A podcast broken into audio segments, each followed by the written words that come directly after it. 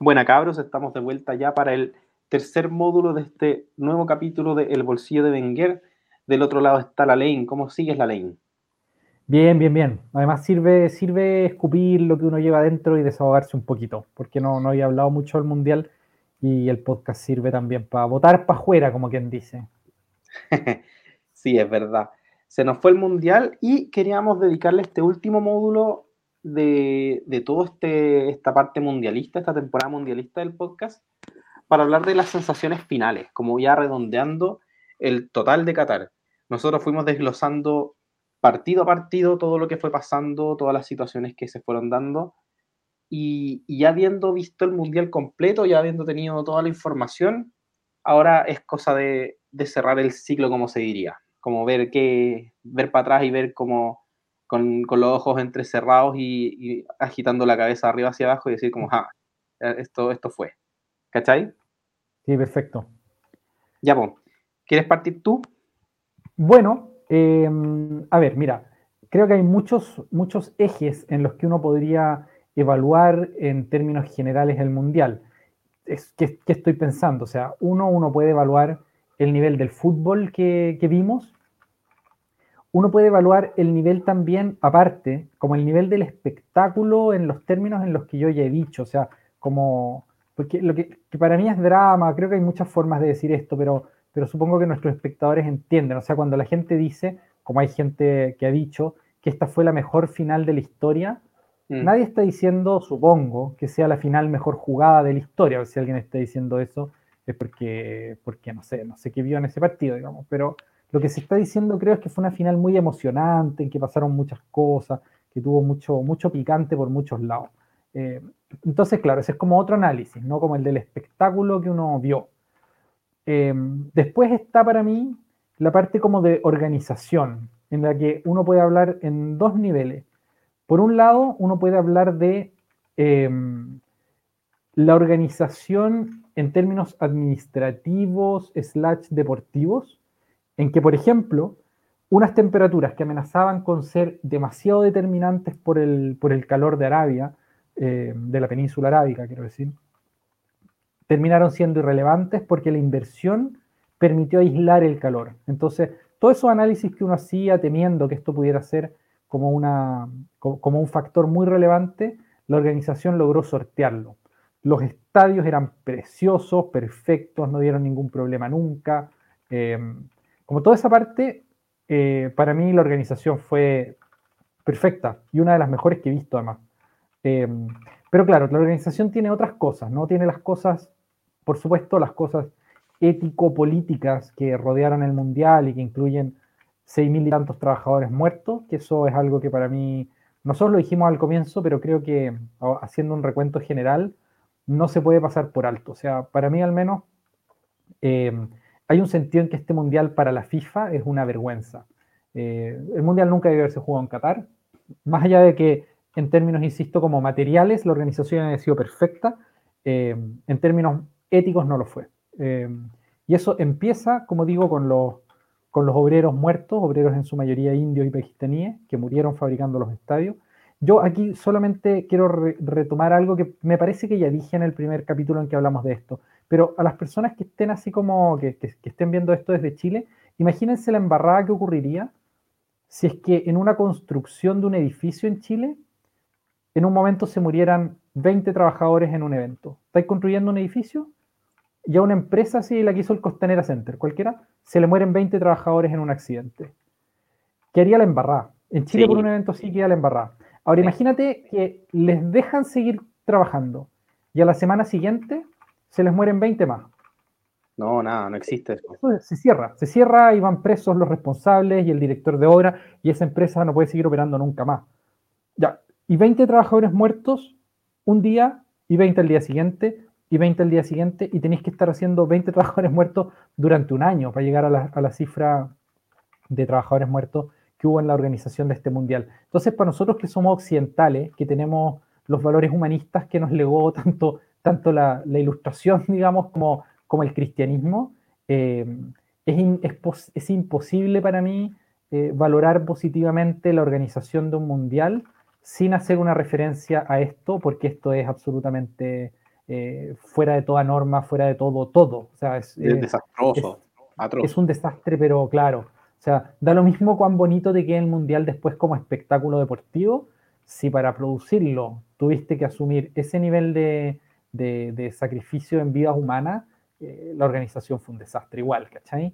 Y en términos de organización, hay otra cosa que yo creo que hay que criticar muy negativamente eh, y que es la transmisión la, transmisión, lo, que, lo que uno llamaría como la dirección del programa televisivo, para mí fue, fue entre mala, por tal vez mala cultura deportiva del, país anfitrión o de los organizadores. Es posible que las personas que produjeran, digamos, la transmisión internacional no hayan tenido mucha cultura futbolística, esa es una posibilidad, pero la otra, que me parece más probable, es que haya habido simplemente interés de, básicamente esconder imágenes que a la transmisión le resultaban incómodas, sobre todo referidas a algunos errores arbitrales.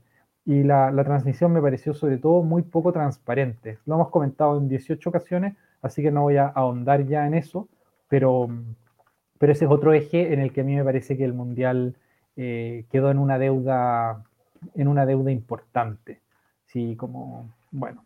Entonces, sumando y restando, Materialmente la organización me parece perfecta, quizás la mejor que yo he visto, insisto, en términos de como estadios, seguridad en las ciudades, al menos por lo que pude escuchar de, de las personas que estuvieron allá. O sea, todo en ese sentido fue brillante. Y luego tenéis estos otros asuntos, ¿no? Y en estos otros asuntos la organización me parece muy, muy pobre.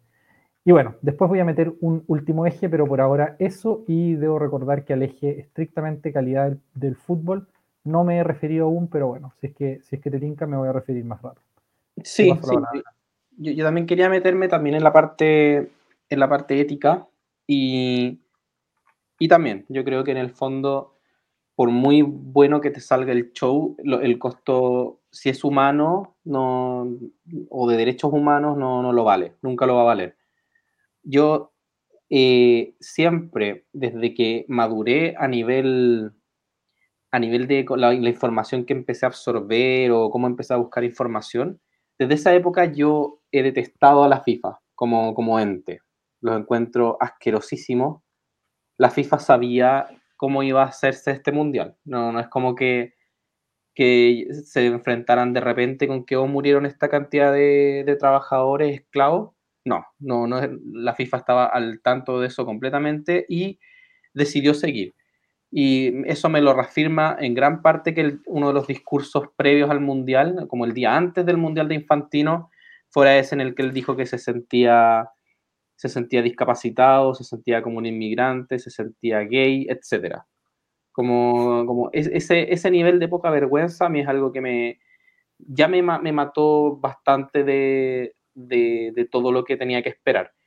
El fútbol es otra cosa. El fútbol yo lo voy a disfrutar siempre, sea un mundial o sea viendo un partido del Magallanes acá en Santiago. Pero, pero lo que hay detrás es algo que no se puede, no se puede hacer la vista gorda, como sí lo hizo la FIFA. Que, así que asquerosa la FIFA en ese sentido. En todos los sentidos, la FIFA es bien rancia, y hay que decirlo con, todas sus letras. Hay otra, otro tema que, que, ha pasado acá y que ha sonado mucho, que es no sé si tú sabes de este futbolista iraní, Amir Nasser Asadani, que, está condenado a muerte. Bueno, yo creo que dentro de que, incluso por, el simple hecho, que ya es, yo ya creo que la FIFA debería hablar de ese tema por sí sola, Irán participó del Mundial. Los iraníes hicieron su propia, su propia protesta eh, durante el himno nacional. Los iraníes mostraron su descontento con la situación que está viviendo el país. Y y la FIFA, aún teniendo gente iraní en el, en el Mundial, ni siquiera con eso fue capaz de hacer una pequeña pronunciación. O sea, he visto minutos de silencio por menos.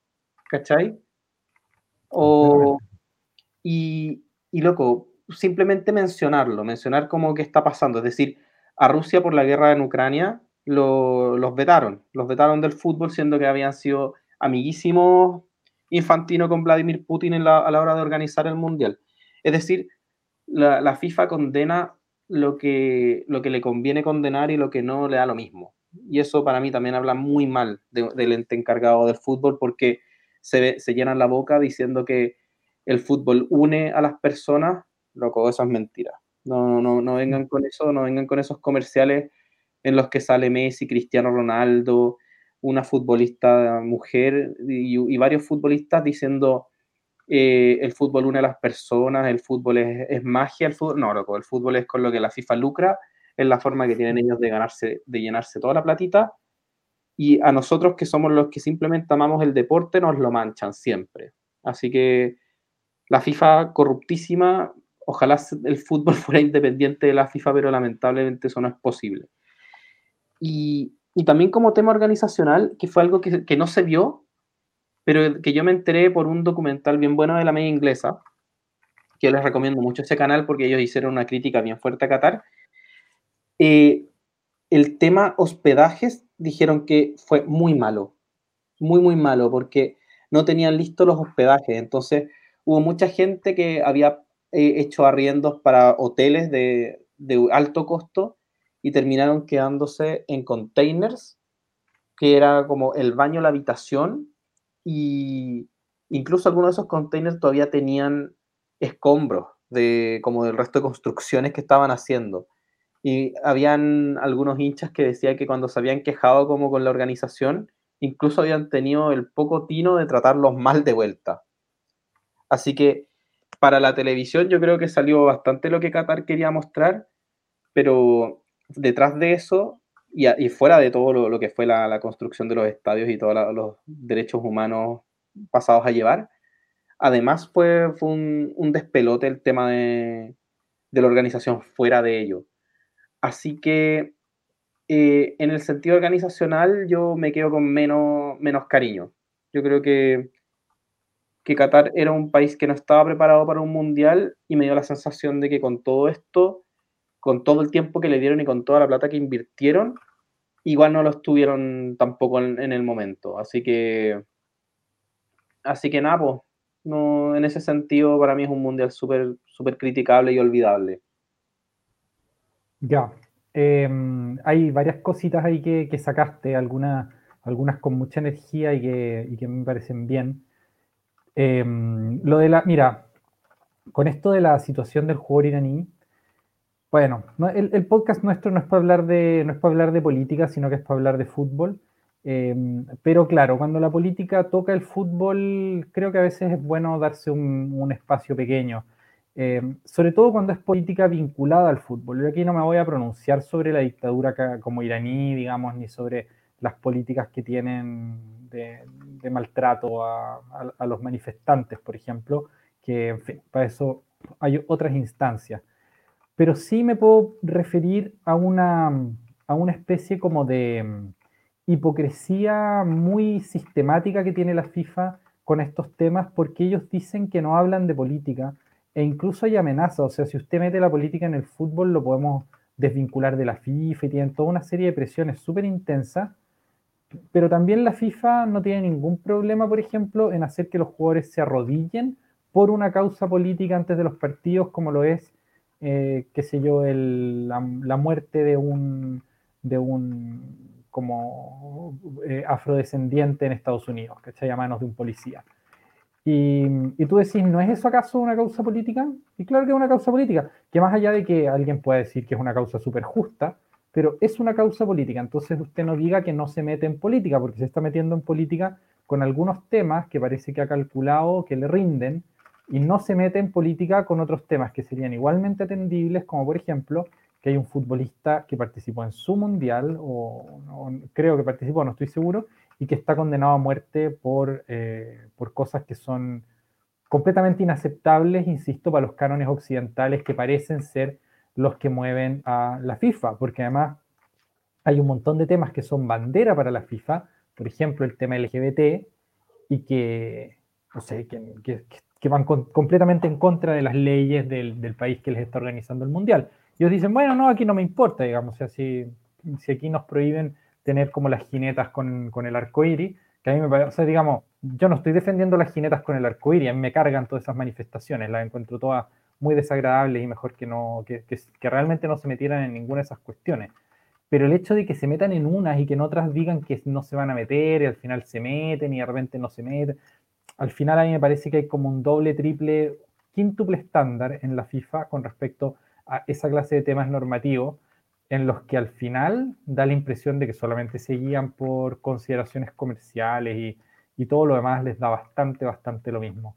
Em, a ver, con respecto a la organización, sí tengo una diferencia contigo, pero que es una estupidez, eh, y que es que yo no le recomiendo a nadie la media iglesia porque yo los odio, pero bueno, eso es un detalle como muy, muy menor. Yo me agarré con ellos también por motivos políticos una vez, me, hubo insultos cruzados, así que ahora ya no, no voy a... No, esto, o sea, es verdad, es verdad, todo esto ocurrió, pero es una broma. O sea, la media, la media iglesia es un muy buen programa de fútbol, más allá de que, de que a mí me caigan pésimos todos ellos, porque me caen pésimos precisamente por motivos políticos y no por motivos eh, futboleros. Em, no, lo, lo, que sí te iba a decir es que em, con respecto a la organización, yo escuché periodistas diciendo las dos cosas, o sea, periodistas diciendo que había sido un desastre, como, como un poco el documental ese que tú mencionáis, y también periodistas que desmentían un poco esa versión y que decían, mira, yo la verdad no he visto nada parecido a eso y a mí me ha parecido que Qatar eh, como que fue un muy buen anfitrión, más allá de los temas, de los temas que, que, nosotros ya hemos conversado acá. No sé realmente cuánto hay, cuánto hay de cada cosa, creo que a veces en esas cosas aplican también prejuicios y, bueno, en fin, no, simplemente yo no sé porque obviamente yo no estuve en Qatar, ¿cachai? No, y no, no, no, no me puedo pronunciar con respecto a esa clase de cosas. Eh, solamente le menciono a, a, nuestros auditores que al menos había versiones contrapuestas y claro, yo no, yo no sé cuáles, cuáles son más ciertas.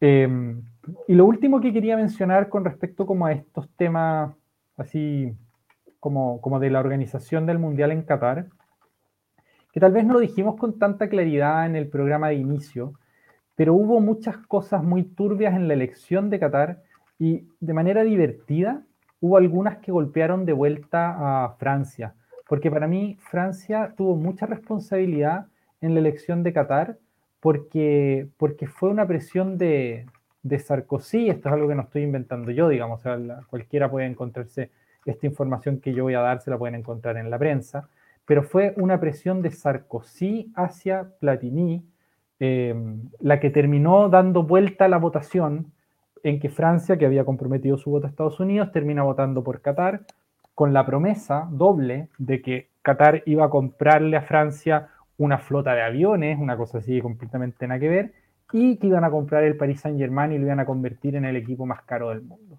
y por lo tanto el más poderoso potencialmente. Con esa doble promesa es que Francia termina eh, votando por, por, Qatar como organizador del Mundial.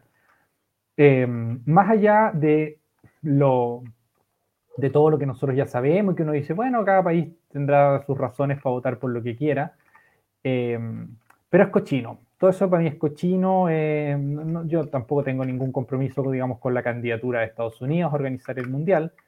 digamos, no, no, no, es esa la, la, postura que estoy defendiendo. Digamos, me, en fin, me da lo mismo por ese lado.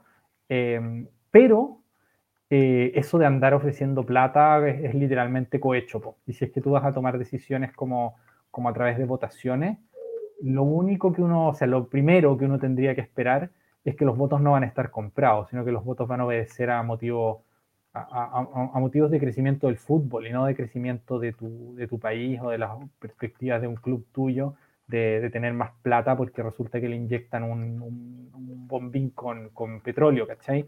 Entonces, a mí me parece que en todos esos aspectos el Mundial es un poquito vergonzoso. Y a mí me recuerda en este sentido los mundiales vergonzosos antiguos, en que la organización era muy de vergüenza. Y yo sentía que habíamos pasado ya esos, esos tiempos malos, eh, porque creo que al menos entre el mundial de Sudáfrica, no, antes, entre el mundial de Alemania y el mundial de Rusia, la FIFA en general había, había sido bastante transparente después de un mundial de Corea que había sido asqueroso. El Corea-Japón había sido un mundial repulsivo en términos de transparencia. Curiosamente, eh, también. ¿Cómo? Curiosamente, ah, los claro, curiosamente Nación. Sí. sí, sí, puede ser eso una simple coincidencia o puede haber algún patrón con la AFC que no sé, tal vez una, es una federación o una confederación particularmente sucia en términos de corrupción. Ahora ahí, ahí yo no tengo idea, pero pero sí, o sea, para mí este mundial es como que se suma a esa lista de mundiales bastante, bastante cochinos en términos organizacionales. Y al final en ese aspecto todo el, el drama de los arbitrajes y de todas esas cuestiones casi pasa un segundo plano porque hubo, hubo infinitas cosas feas en este mundial. Y en términos así organizativos, mm, comparto el adjetivo que usaste tú, que es olvidable. Este para mí es un mundial un poco como para pasar vuelta a la página y no, no pensar mucho en él. Mm, sí, es cuático, es cuático hacer eso, esos desahogos, pero, pero este es nuestro espacio, así que démosle nomás. Y, ahora yo te quería proponer hablar de, la parte deportiva, de, los partidos propiamente tal, y quería partir yo diciendo que, sentí, ahora mirando en retrospectiva sobre todo, que fue un mundial futbolísticamente pobre. Siento que y no solo con los cruces que hubo, que también, sino que sentí que por lo menos en la fase de grupo hubo mucho, mucha decepción, muchos partidos donde, donde se, se guardaron muy atrás, donde hubo poca acción, y, y, no muchos partidos donde yo dijera que qué buen partido fue. Entonces, de hecho, me cuesta pensar como en los grandes partidos que hubo en el Mundial, y además tiene mucho que ver el hecho de que hubo pocos roces entre los grandes. Como que eh, hubo una Alemania-España que fue en fase grupo, hubo un Argentina-Holanda, que, también fue un partido que se infló por el final, pero que el partido en sí no, había sido muy bueno. Brasil no, se, no chocó con ninguna potencia. Eh, Francia choca con Inglaterra, que fue un gran partido, pero, pero antes de eso Francia tampoco había tenido ningún partido muy, contra una potencia. Entonces, el hecho de que quedaran eliminados rápidamente Alemania, que no fuera Italia, que, que España se fue en, octavos, que Uruguay se fue rápido, eso te hace un mundial un poco más fome. Entonces, si, si a la final llegaba Croacia o llegaba Marruecos, casi no hubiéramos tenido choques entre campeones y eso igual influye, influye en lo, en lo que uno recuerda de un mundial. Y de hecho también hago el paralelismo al Mundial de, Corea-Japón también, que si bien fue un Mundial con muchas sorpresas y, mucho, y muchas selecciones chicas haciendo, haciendo cositas interesantes, tuvo también pocos duelos entre, entre campeones o entre potencias. Y, y, sentí que este mundial fue como lo mismo. Y tuvimos entre medio un lapso de puros mundiales con mucha carga, con muchos partidos emotivos y partidos para recordar. Este mundial tuvo muchos 0 a 0. De hecho, no sé cuál ha sido el mundial con más 0 a 0, pero me tinca que este debe ser de los, de los que. Este. Porque tuvo 7, 7, si no me equivoco. Y sin embargo, terminó siendo el mundial con más goles. Eso en un, en un giro inesperado, porque en los últimos partidos se pusieron a marcar muchos goles, en, sobre todo en, de octavos en adelante. Pero me, me cuesta también recordar grandes actuaciones. Es decir, dos de los semifinalistas fueron conocidos un poco por jugar de manera de, de, una manera que era atacar poco, que son Croacia y, Marruecos, donde primó eso. Teníamos selecciones como la española que se despachó un 7-0 y se fue con Marruecos, la selección portuguesa que le había metido seis goles a Suiza y se fue con Marruecos. Y por otro lado, Croacia se echó a, Brasil, que también venía de golear. Entonces, como los equipos que, que, gustaban o que, o que mostraban como un fútbol de, de loco, ¿qué importa, ¿qué importa si nos meten goles? Vamos a meter goles nosotros. Se fueron. Pues. Y, sentí que mucho de ese nivel, como quizás un poco más bajo que tuvo el Mundial, tiene mucha relación con la época del año en la que se jugó. Es decir, los futbolistas no tuvieron ningún descanso. Los futbolistas vienen de, una temporada completa, sus vacaciones que les corresponden, porque son trabajadores como, como tú, como yo y como todos, tenían sus vacaciones.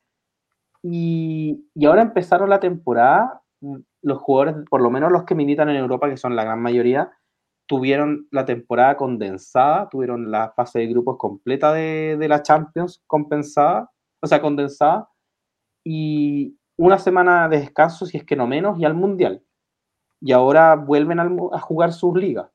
Entonces, esa, esa, sobrecarga yo siento que se afectó mucho el rendimiento de los futbolistas y, e hizo que, que, no pudiéramos disfrutar quizás a un, a excelente Kevin De Bruyne por Bélgica o que, o que no sé, ya entrar en como en, en cada uno de los futbolistas puede ser un poco engorroso porque fueron muchos partidos, así que uno se olvida de todo lo que vio. Pero, pero sentí que fue también a nivel futbolístico un mundial bastante olvidable. La final tuvo drama, tuvo un, late drama que fue el, el empate de, de, la nada de Mbappé, pero fue una final sosa, una final bastante sosa y, y que también si no fuera por esos tres goles, yo creo, o sea, por ese empate a tres, yo creo que nadie la pondría como las mejores finales del mundo. De hecho, también hay que decir que muchos de los que la, la califican como la mejor final son argentinos. Es la prensa argentina que también vende eso como, como parte de su agenda de, de loco, ganamos al, la mejor final. Y, y, amigos argentinos, yo los felicité ya, pero, pero tampoco se, se pasen de largo, ¿cachai? Y, sí. Y eso, esa es mi sensación como en lo estrictamente futbolístico. Sí, sí. Ah, mira, en términos futbolísticos yo tiendo a estar de acuerdo contigo en que el nivel del Mundial en general fue bajito. Eh, para mí hay una cosa que, que, que, en fondo depende del... Depende del como momento en que ocurran, las sorpresas pueden ser muy bonitas o pueden ser como muy lateras. Porque como tú dices, en el fondo ya es bacán, por ejemplo, bueno, lo que, lo que tú has mencionado varias veces, que es ver a Japón, por ejemplo, dando esa clase de batalla, ya todo eso es bonito, ¿cachai? Es bonito en la fase de grupo ver un Japón que la rompe. Pero claro, si es que a las semifinales del Mundial llegan puras selecciones del tipo de Japón, esas semifinales van a ser una lata, porque tú igual quieres ver cómo a los buenos sacarse los ojos en algún momento. Y en este Mundial lo vimos poco, como tú, como tú bien describiste, si en el fondo es eso, ¿no? Eh, a mí no, a mí, mira, a mí el Mundial me gustó hasta octavos de final. Digamos, hasta la fase de octavos me pareció un mundial en que había habido varios empates a cero, es verdad, eh, y, y, en eso la fase de grupos tuvo hartos partidos malos, pero que estaban más o menos compensados por otros partidos bien entretenidos, algunos grupos con harto drama, algunas sorpresas entretenidas, y llegado el momento de los cuartos de final tenía ocho buenas selecciones ahí, o al menos tenías, excluyendo a Marruecos, a siete selecciones que eran, que eran candidateables a ganar el mundial. Pero los cuartos de final me parecen a mí una, como, como una cosa que, que, salió mal, salió mal narrativamente para el fútbol, porque, porque se fueron inmediatamente dos equipos muy buenos y que eran los dos equipos que para mí daban más espectáculo, que eran Brasil e Inglaterra. Y esto va más allá de mis preferencias así como singulares por un equipo o por otro. O sea, por ejemplo, yo no, yo, yo a Croacia le tengo mucho cariño, es una selección que siempre me ha caído bien, Además tengo un, mi cuñado es croata, digamos, y, mi, y, por lo tanto mis sobrinos son croatas, y en fin, o sea, no, no tengo nada como contra Croacia, pero, pero para el espectáculo del fútbol de unas fases finales del Mundial, Brasil me parecía mucho más interesante que Croacia. Eh, y bueno, Croacia ganó hoy, está súper bien que haya ganado Croacia, si no, no, no les quito mérito, pero el espectáculo es mejor con una selección de Brasil que te hacía un espectáculo en cada partido que con una selección croata que era muy sólida, tenía una muy buena defensa y era muy difícil de.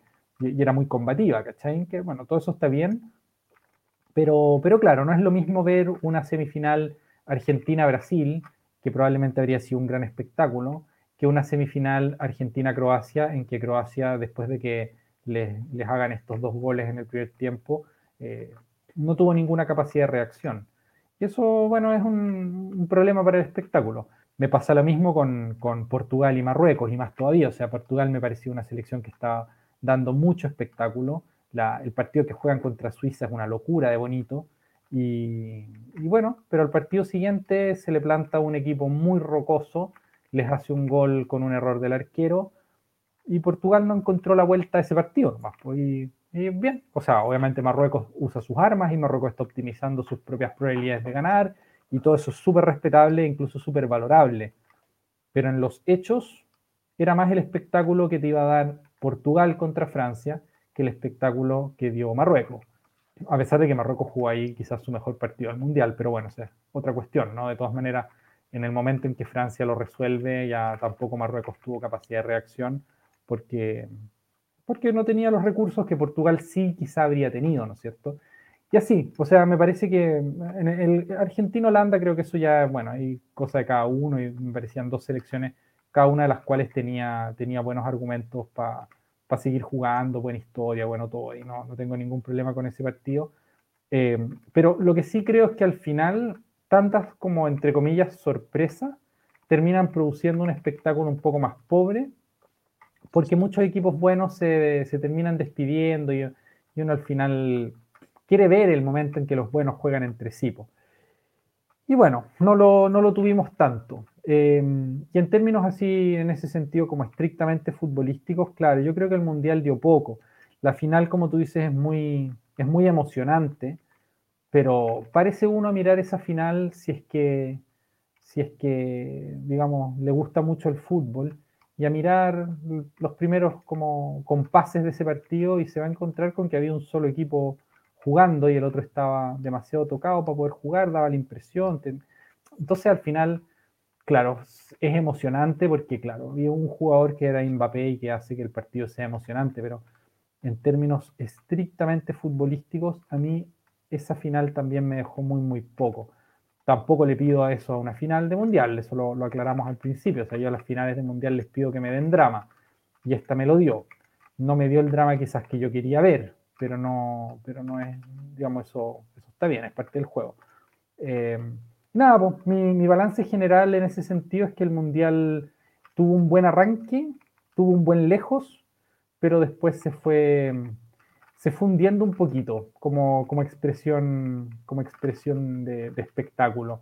Creo, y con esto voy a callarme, que para mucha gente este Mundial narrativamente es perfecto y debe tener sabor así como a, como a fin de la historia casi, ¿cachai? Que toda esa gente que se crió en la generación de Cristiano Ronaldo y de Messi y que, y que están viendo el final de, la temporada con Messi levantando una Copa del Mundo que le había sido esquiva todo el tiempo y que era parte de la narrativa de la historia, que es que Messi, a pesar de ser tan bueno, no ganaba nada con su selección y que incluso había renunciado a la selección y todo eso.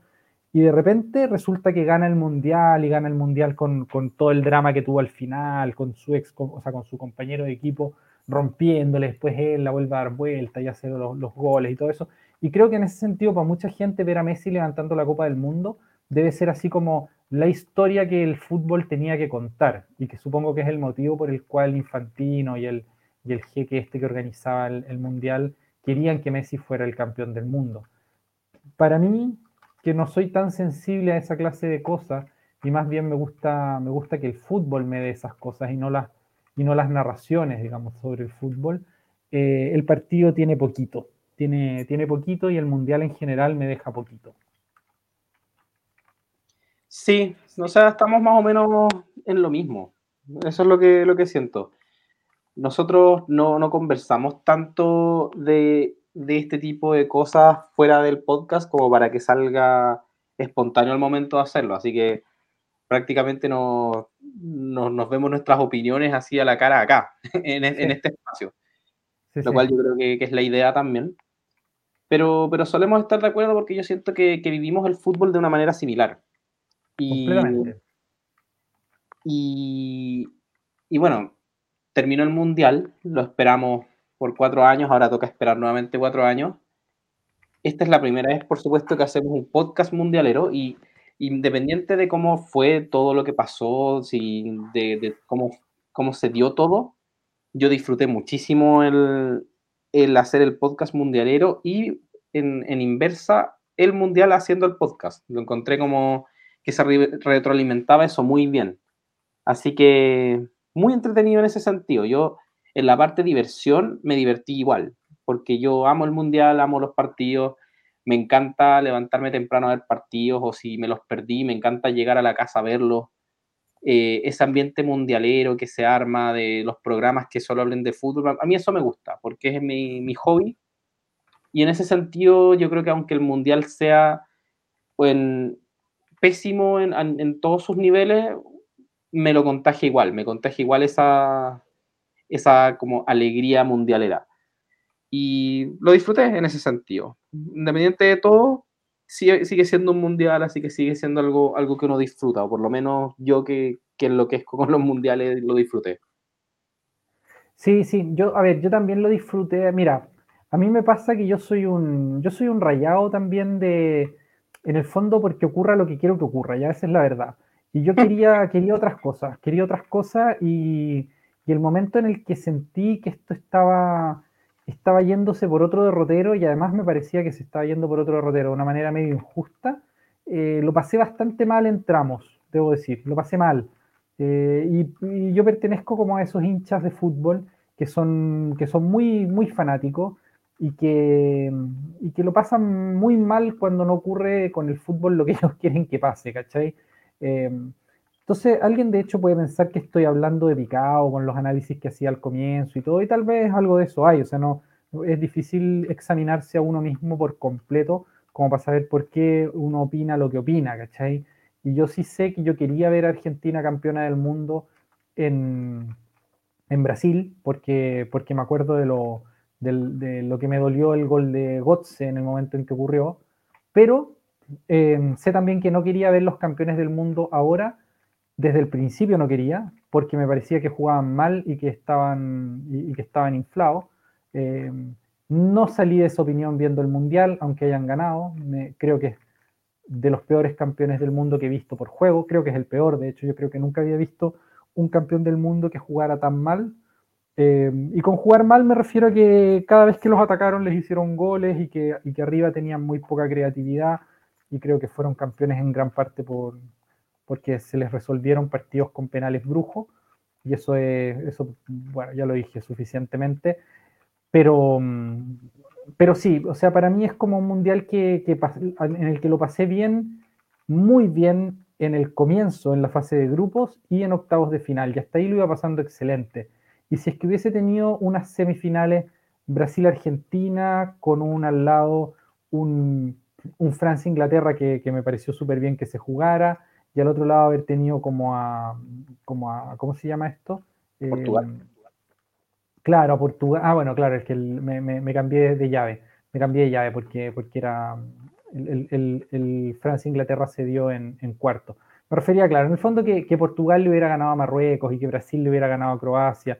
Y, y, y en fin, a mí me bastaba con eso para tener un, como, como un cierre de mundial mucho más redondo que el que, que el que tuve.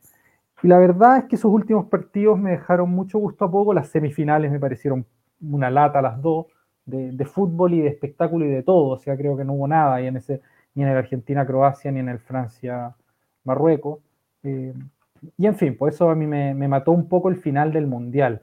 Y es una lata, o sea, yo, lo, yo voy a seguir sufriendo por fútbol toda mi vida, como he sufrido por fútbol toda mi vida, y creo que los hinchas de fútbol saben que esto es así, o sea, que uno que uno el fútbol le da tantos, tantos sufrimientos como alegría y quizás más sufrimientos que alegría, lo que es muy paradójico, porque los dolores de fútbol duran mucho, así es como que, pero bueno, como dicen, los dolores de fútbol se pasan con más fútbol y para el próximo mundial yo estoy seguro que ya voy a estar de nuevo prendido, voy a querer de nuevo como, como ver el mundial, ¿cachai? Aunque sea una porquería con 45 mil equipos y todas esas tonteras que está haciendo la FIFA, bueno, ya hemos hablado suficiente y habrá tiempo para apelar el próximo mundial. Así es. ¿Y algo más que decir o cerramos? No, yo cerraría. Yo cerraría. Solo le agradecería a las personas que nos acompañaron en este mundial y bueno, y los animamos a que, a que nos sigan acompañando cuando, cuando retomemos este, este proyecto ya con el fútbol, con el fútbol normal. Sí, pues nosotros vamos a seguir hablando de fútbol. Ahora esto fue una edición mucho más condensada porque la situación lo ameritaba. Claro pero, claro. pero vamos a seguir hablando de fútbol, principalmente del, del fútbol europeo que tanto nos gusta. Y, y, van a volver a saber de nosotros, pues. Nos van a volver a escuchar ahora cuando, cuando vuelva todo. Eso es. Así que muchas gracias a todos por llegar hasta acá.